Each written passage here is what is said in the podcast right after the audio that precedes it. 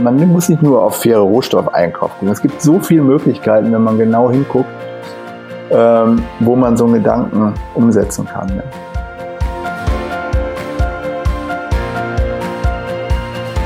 Das Gemeinwohl ist auf der Ebene, wo das Unternehmen quasi mit der Gesellschaft agiert. Da ist das Gemeinwohl sozusagen der Ausdruck der Fairness.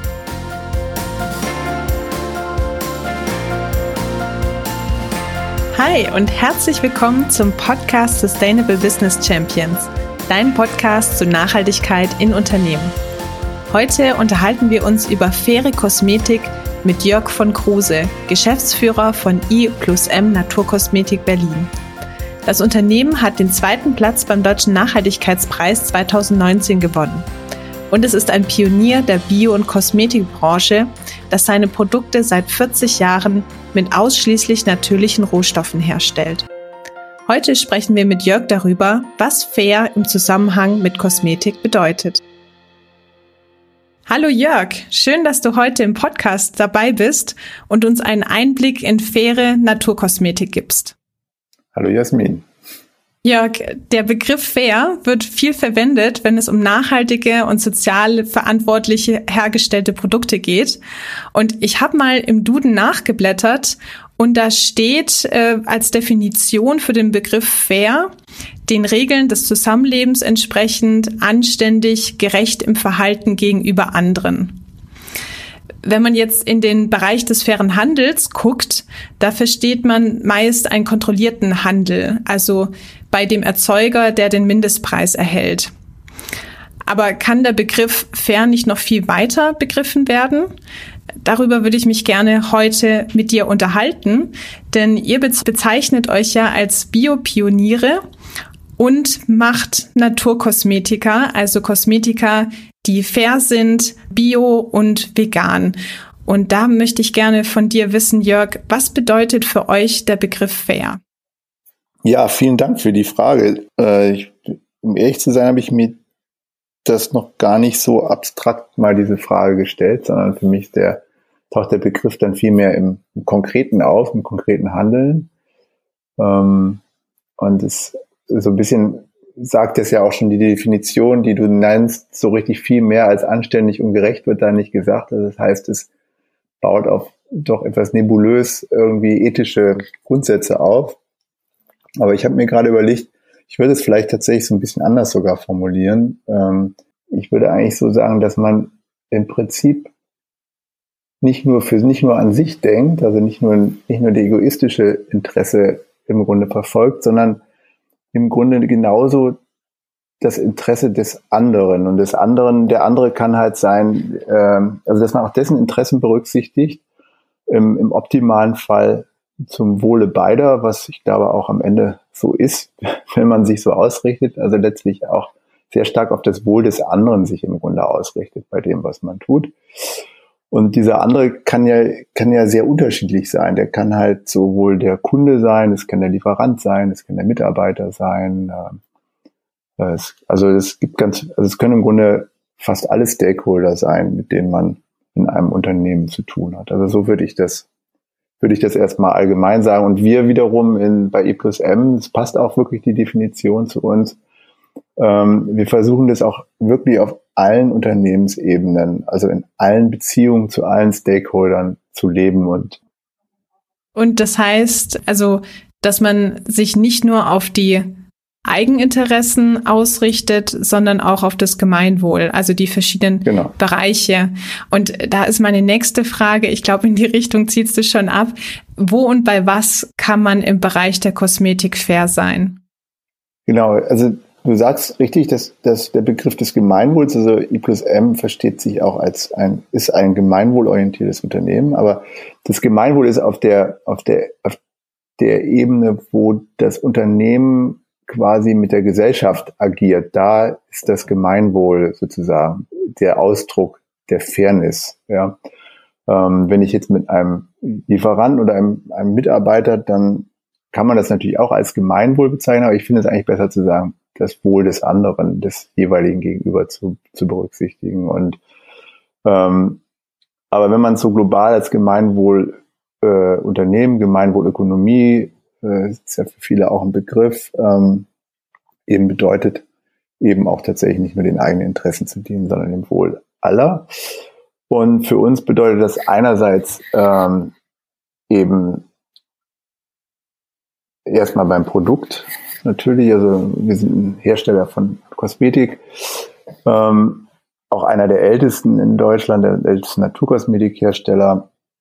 Und für uns, äh, wir kommen aus der Biobewegung. Am Anfang der Biobewegung war der Fokus bisschen stärker auf Umweltökologie gelegt und später ist ja dann auch ein bisschen, hat man mehr und mehr verstanden, dass man das Soziale nicht da rauslassen kann, wo man vielleicht eher unter dem Begriff Fairness dann äh, einsortieren kann und daraus hat sich dann ja auch letztlich der modernere Begriff der Nachhaltigkeit entwickelt, der dann beides umfasst. Und wir kommen quasi sehr stark aus der ökologischen Seite, sprich wir haben von Anfang an äh, rein natürliche Produkte äh, äh, hergestellt, ähm, Körperpflege und Gesichtspflege, Haarpflegeprodukte, die eben ausschließlich oder soweit es ging damals auch schon mit Biorohstoffen, die gab es damals noch oft nicht.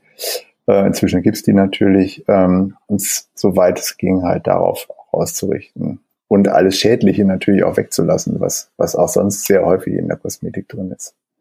Mhm.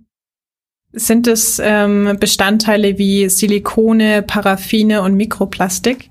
Ja, genau. Das ist ja eben die, die, die Klasse, die konventionelle Kosmetik ist ja, ist ja sehr stark äh, eben auch nicht dem Gemeinwohl verpflichtet, sondern, ähm, ähm, sondern will vor allen Dingen schnelle Effekte beim Kunden erzielen und ob das langfristig dem Kunden gut tut, ist, ist, ist oft ziemlich, glaube ich, spielt keine große Rolle.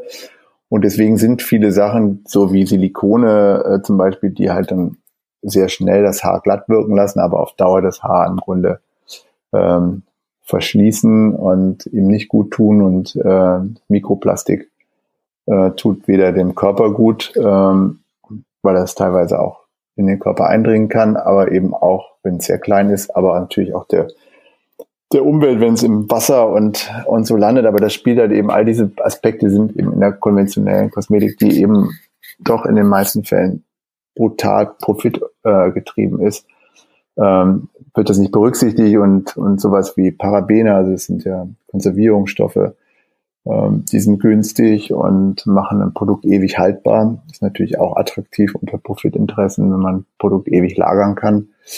Ähm, auch das ist eben bei, bei Naturkosmetik nicht der Fall, will man auch, will man auch nicht, weil auch Parabene sind halt einfach schlicht gesundheitsschädlich, können äh, inzwischen ja auch erwiesen, dass sie äh, Krebs durchaus fördern können oder äh, begünstigen können. Und da sind wir von Anfang an, haben wir immer versucht, da äh, einen ganz anderen Weg zu gehen, der eben sowohl die Umwelt als aber auch den Menschen in, im Blick hatte. Insofern kann man natürlich auch sagen, jemand, der gesunde oder keine schädliche, vor allen Dingen Kosmetik herstellt, ist auch schon jemand, der auf einer sehr elementaren Ebene fair zu seinem Kunden ist. Ja. Mhm. Mhm. Ja. Und äh, wenn wir gerade beim Thema fair zum Kunden sind, ihr habt euch auch äh, dazu verpflichtet, habe ich recherchiert auf eurer Internetseite, keine Wirkversprechen zu geben und auch keine Schönheitsideale zu verwenden. Ja, genau. Das sind zwei, zwei sehr spannende Themen. Auch da wird halt eben in, das, in der Kosmetikindustrie oder sehr, sehr beliebt, eben äh, riesige Wirkungen zu versprechen ähm, mit äh, mal, dubiosen ähm, Marktforschung oder wissenschaftlichen Studien, die dann irgendwie an, irgendwas belegen sollen. Dadurch werden die Kunden im Grunde auch, ja, unserer, nach unserer Ansicht auch oft fehlgeleitet. Auch, es wird auch was Falsches, dieses eben auch kurzfristig so und so viel wen, Prozent weniger halten in drei Wochen. Ähm, das ist auch aus unserer Sicht völlig fehlgeleiteter die Vorstellung von, von Schönheit. Ähm, weil Schönheit halt eben auch nicht nur dieses Jugendideal, was eben möglichst alters, keine, alterslos ist und immer jung und ähm, das macht auch, also abgesehen davon, dass es auch ein völlig verquerer Begriff von Schönheit ist, ähm, ist er natürlich für viele Kunden eigentlich auch, auch, äh, auch gar nicht gut. Also das, da komme ich jetzt praktisch zum zweiten Begriff, wo du sagst, wir geben, haben uns bewusst entschieden, keine Schönheitsideale vorzugeben, wir werben auch, wir gehen da so weit, dass wir nicht mal mit Gesichtern werben, weil wir selbst, weil wir im Grunde jede Art von Vorgabe ähm, äh, schon problematisch finden. Man muss ja jetzt, also klar ist, äh, das ist ja auch in der Naturkosmetik inzwischen schon fast ähm, selbstverständlich, dass man jetzt nicht mit ähm, super schlanken äh, jungen Models wirbt, sondern eben durchaus auch mit, äh, mit nicht mehr so jungen Frauen und auch ein bisschen nicht so diesen sehr, sehr konventionellen Schönheitsidealen äh, entsprechen. Aber es sind dann trotzdem auch immer noch Schönheitsideale und ähm, die da vorgegeben werden. Und wir haben eigentlich einen viel individuelleren Anspruch oder äh, Ansatz da, dass, dass eben Schönheit letztlich was Individuelles ist, dass auch viel stärker von innen herauskommt, dass, äh, dass man sich wohlfühlt in seinem Körper und da setzt dann auch Kosmetik auch viel mehr bei uns an, dass man sich mit Kosmetik pflegt und sich da dann wohler fühlt, dass es die Haut, dass es auch ein Ritual ist, äh, dass man sich was Gutes tut und ähm, und das ist was anderes, was ein ganz völlig anderer Ansatz als so stark auf die Außenwirkung. Wie werde ich gesehen? Wie werde ich äh, möglichst jung und äh, jung und äh, ebenmäßig gesehen? Ja. Und wir wissen ja auch inzwischen, dass das gerade auch bei jungen Frauen, aber ich glaube auch bei, bei sehr vielen älteren Frauen im Grunde ein ständiges Unglücklichsein erzeugt. Ja, das, weil, weil man natürlich, weil ja fast niemand diesem diesen Idealen entspricht und deswegen gibt es eigentlich immer so ein Frust, Frustration und auch dann und auch wenn man dann die Kosmetik verwendet, man sieht man halt dann trotzdem danach nicht so aus wie, wie die, wie die gezeigten äh, Schönheitsideale. Und dann ist eigentlich immer wieder diese, dieses, dieses Moment von Enttäuschung da und das, äh, das sehen, das ist für uns überhaupt gar kein sinnvoller Ansatz von Kosmetik, ja, und Schönheit auch. Und tatsächlich ja auch bei jüngeren und älteren Männern, äh, wo ja auch in einem Kosmetikbereich sehr viel geworben wird, auch mit, mit Idealen, was, was das Aussehen angeht. Ja. Hm. Da bin ich auch auf einen ganz spannenden Begriff bei euch äh, gekommen, Body Positivity. Den habe ich vorher auch noch nicht gehört, aber ich finde es ganz, ganz schön. Also einfach eine positive Einstellung gegenüber äh, dem eigenen Aussehen und dem eigenen Körper. Und das geht auch weiter. Also unsere Gründerin, die Inge Stand, die hat, es, die hat ja unser Unternehmen schon vor 43 Jahren gegründet. Bin inzwischen lang im Ruhestand, aber die hat auch immer diesen Ansatz gesagt, die, wir, auch wir wollen den Leuten auch gar nicht so viel vorgeben, da, du darfst nur das benutzen für deine Haut, das ist der Hauttyp, benutze nur das und ähm, sondern äh, pro, probiere aus und, und schau, was, was dir gut tut, wo du dich gut mitfühlst. Ja, also auch da viel mehr diese, diese Selbstständigkeit auch des, auch des, des selbstständigen Menschen auch, auch zu fördern, der nicht all sein Wissen an irgendwelche vermeintlichen Experten abgibt, sondern er ist im Grunde, das hat auch immer die Inge Stamm gesagt, äh, du bist im Grunde der, der Experte, es gibt deines Körpers, ja, es gibt keinen, der den besser kennt. Und deswegen lass dir das nicht wegnehmen, sondern äh, halt schau lieber genau und spür hin und dann wirst du, bist, dann kannst du das eh selber gut einschätzen, was dir gut tut und was nicht. Das heißt sozusagen die, die Fairness gegenüber dem Kunden oder der Kundin zu sagen, ähm, man soll nicht bestimmten Idealen hinterherlaufen oder bestimmten Versprechen, sondern wirklich in sich hineinzuhorchen, was einem selber gut tut und ähm, welche, welche Wirkstoffe, welche Naturprodukte einem am besten ja, gut tun eigentlich. Ja, und auch zu beobachten, auch länger zu beobachten und zu sehen und, und, und, und auch mal eben auch auszuprobieren, auch eben wegzugehen mal von konventionellen Sachen. Und manchmal zum Beispiel bei der bei der Naturkurs äh, bei der bei der natürlichen Haarpflege ist oft so, dass, dass wenn man da umstellt auf auf Naturkosmetik, dann braucht es oft ein bisschen bis das ist so der Übergang ist da durchaus nicht so so einfach, weil das braucht eine Weile, bis diese Silikone rausgewaschen sind. Dann wird das Haar erstmal ein bisschen stumpf und bis es dann quasi selbst wieder anfängt zu atmen und sich aufzubauen. Ähm, das dauert ein bisschen. Da muss man einfach mal so ein bisschen auch dranbleiben und, und so den, den Schritt gehen und dann, wenn man ihn gegangen ist, ist es eben meistens so, dass die Leute nie mehr zurück wollen. Und das ist auch selbst bei Düften so. Wenn man sich erstmal von diesen konventionellen synthetischen Düften, das ist ja auch Naturkosmetik, heißt ja auch in unserem Verständnis jedenfalls auch keine synthetischen Düfte einzusetzen. Äh, auch da, wenn man da erstmal weg ist, wann will, will man die auch nicht mehr. Man will auch keine Düfte mehr, die, die auch noch äh, nach einem Jahr wenn man das Kleid aus dem Schrank holt, immer noch so riechen, ja. Warum wird dann überhaupt in der Kosmetik auf Silikone, Paraffine und auch Mikroplastik gesetzt? Man dort auf kurze Dauer eine bessere Wirkung? Ja klar, du hast, das sind genau, um, das sind kurzfristige Symptombehandlungen. Ja, du, du hast halt eben mit ähm, ja, das, das einfachste Beispiel ist Silikon. Ich meine, das erzeugt sofort ein glattes und glänzendes Gefühl. Das ist ja letztlich eine Gummischicht. Das ist ja nichts anderes, was, was letztlich, was auch, auch in, im Bausektor als Silikon eingesetzt wird, nur in, nur in einer feinere, dünneren und feineren Form. Es ist halt im Grunde eine Gummischicht, die, die, die übers Haar gelegt wird und die glatt und glänzt. So. Und äh, das fühlt sich erstmal gut an, sofort. Ja, sieht das Haar erstmal gut aus. Aber ich bin mir sicher, dass, dass das Haar nach, nach Jahren schlechter, in einem viel schlechteren Zustand ist, als wenn es dann eben äh, mit, mit anderen, mit natürlichen Haar, Haarprodukten gepflegt würde und, ähm, und es ihn trotzdem, trotzdem schön aussieht, ja. Aber nicht vielleicht dieses klassische, so dieses super glänzend, wie man das jetzt so vom Foto von irgendeiner, irgendeiner Werbung halt kennt, ja.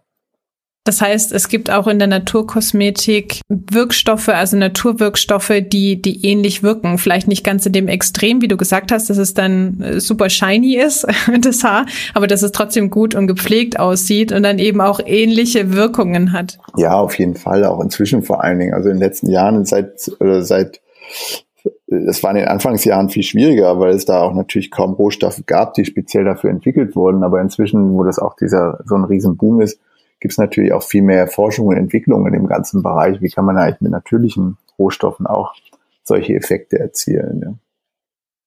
Jörg, noch eine weitere Frage, ähm, nachdem wir jetzt über Fairness gegenüber Kunden gesprochen haben. Was bedeutet für euch denn Fairness gegenüber Produkten oder im Bereich der Produkte? Ähm, genau, Fairness Produkte heißt natürlich Einkauf von Rohstoffen, wo kommen die her? Und das andere ist natürlich die im Grunde also die ganze Lieferkette und dann aber auch der Produktionsprozess bis auch wiederum zur Auslieferung bis zum Kunden. Das ist im Grunde diese gesamte Wertschöpfungskette, kann man es auch nennen, ähm, spielt da eine Rolle. Und das beginnt natürlich mit Einkauf von Rohstoffen. Die kommen in der Naturkosmetik sehr häufig. Also die, wert, die wertvollsten, wichtigsten Komponenten in der Naturkosmetik sind pflanzliche Öle kennt man sowas wie Arganöl, Shea Butter und also das sind so, also das sind so ja so sehr sehr bekannte, aber auch sowas wie Avocadoöl und also Jojobaöl. Also das sind alles äh, Öle, die die sind äh, sehr hochwertig. Äh, die brauchen oft ähm, ein warmes Klima, um, um wachsen zu können. Olivenöl ist natürlich auch eins. Ähm, und die kommen kommen eben dann auch oft aus sehr armen Ländern und werden natürlich ähm, nicht immer unter weder unter ökologischen noch unter fairen Bedingungen hergestellt. Und ähm, das ist natürlich uns ein großes Anliegen. Da, da legen wir sehr hohen Wert drauf. Ähm, wir kaufen ohnehin nur äh, ökozertifizierte, also biozertifizierte Rohstoffe ein. Das tun wir schon ganz lange. Ähm, aber seit sieben Jahren haben wir uns auch selbst verpflichtet, ähm, auch wenn es die auch noch außerdem in Fair gibt, also in Fairtrade-Qualität auch nur ausschließlich noch Fairtrade Rohstoffe einzukaufen. Das gibt's noch nicht überall, das nimmt aber auch zu. Ähm, es ist auch teuer, diese, diese Zertifizierung oft für kleine Projekte noch zusätzlich. Ähm, aber das ist zum Beispiel eben, eben ein wichtiger Punkt. Wir, wir haben inzwischen, glaube ich, zwölf, ähm, zwölf Projekten, Fairtrade-Projekten arbeiten wir inzwischen zusammen. Also es geht von der Kokosbutter in Indien über Mandelöl aus Pakistan und äh, das geht so also echt äh, Avocadoöl aus Kenia, Shea Butter aus Uganda. Also es geht also so quer über die ganze Welt. Ähm, das ist also ein wichtiger Punkt. Der andere ist dann natürlich die Herstellung. Da arbeiten wir anders als viel, also das muss man einfach wissen, da kommt man vielleicht gar nicht so auf die Idee, dass auch sehr, sehr viel Kosmetik äh, auch in Asien hergestellt wird.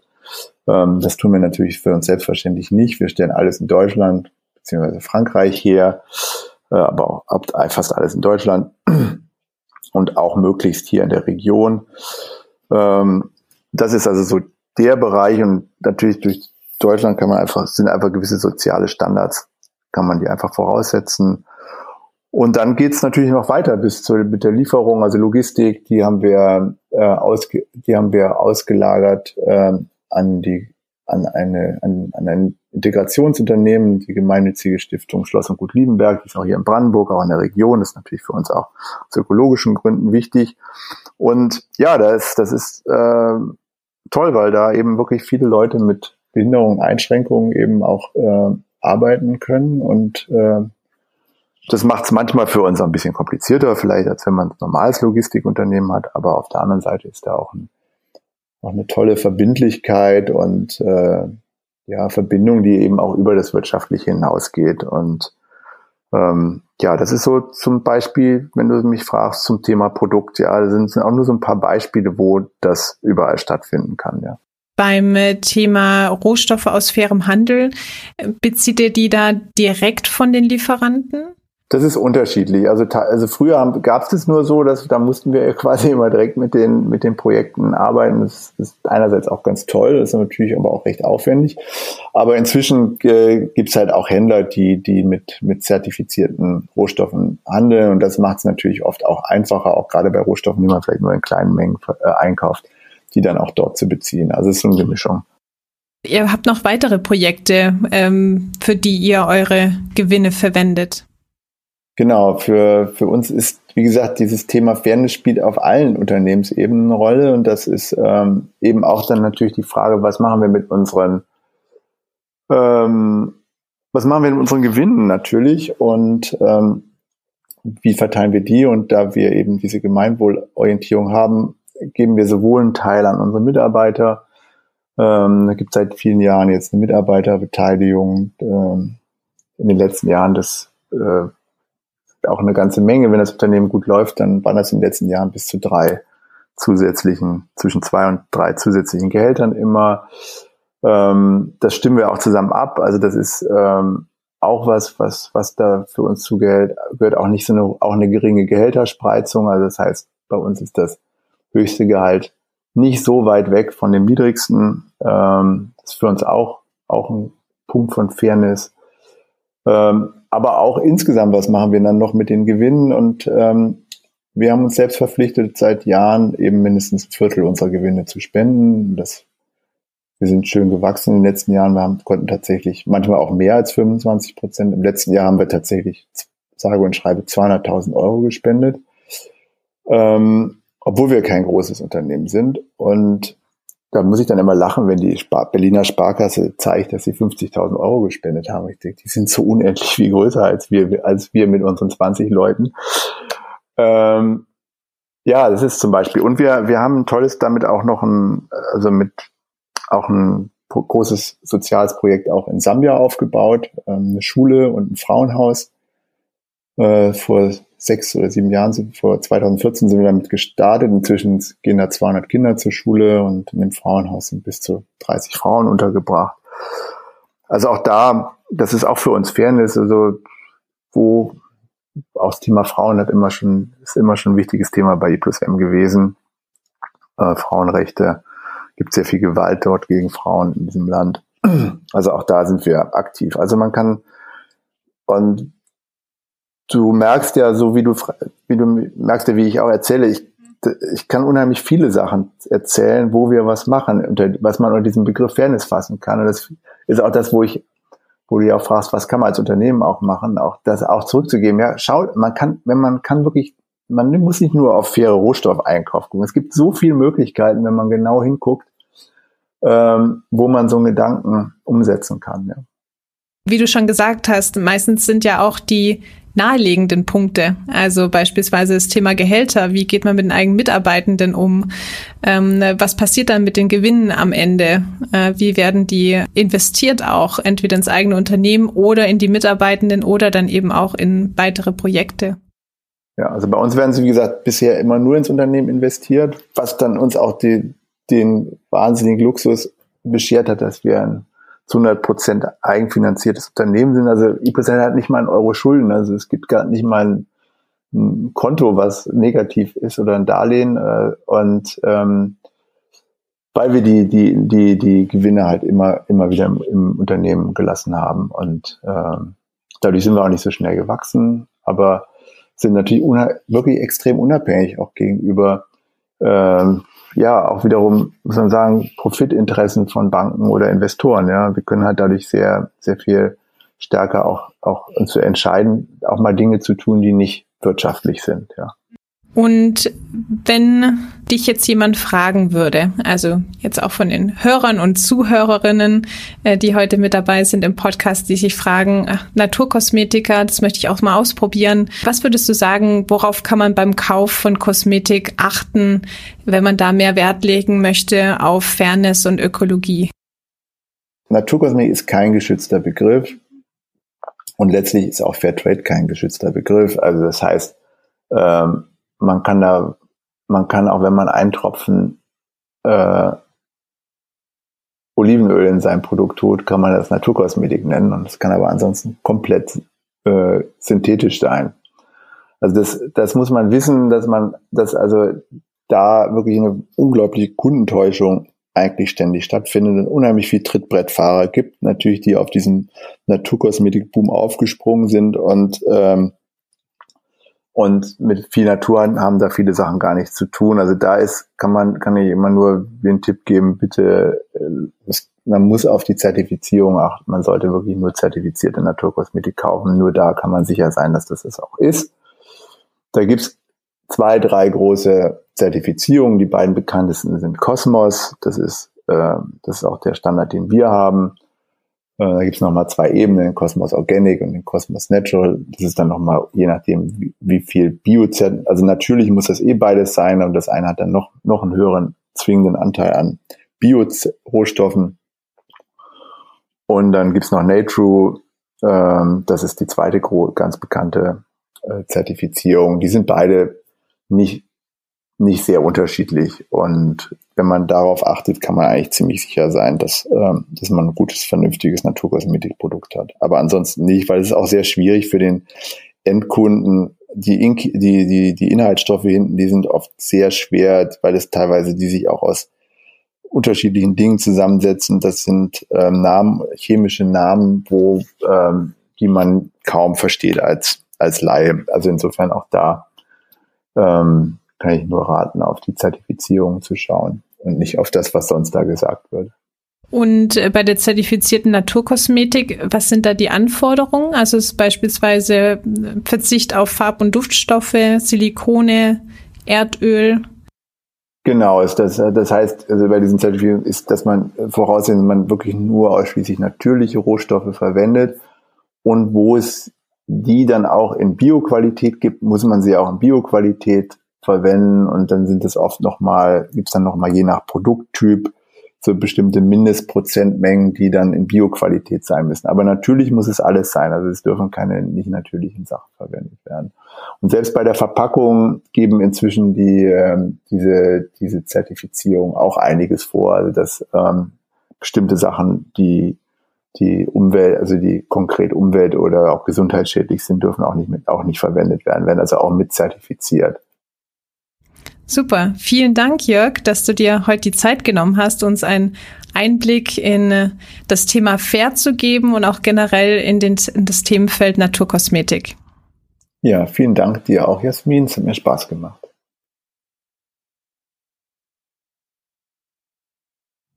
Schön, dass du heute dabei gewesen bist zum Podcast Sustainable Business Champions. Wenn du mehr zum Thema Nachhaltigkeit in Unternehmen erfahren möchtest, dann abonniere jetzt diesen Podcast auf iTunes oder Spotify. Lass mir gerne ein Like oder eine Bewertung da und teile den Podcast direkt mit Freunden und Bekannten. Weitere Infos zur Nachhaltigkeit findest du auf meiner Seite www.jasminhorn.com. Ich lade dich ganz herzlich ein, dort mal vorbeizuschauen. Und ich freue mich, dich in der nächsten Folge von Sustainable Business Champions wieder an Bord zu haben. Bleib weiterhin engagiert und begeistert für das Thema Nachhaltigkeit.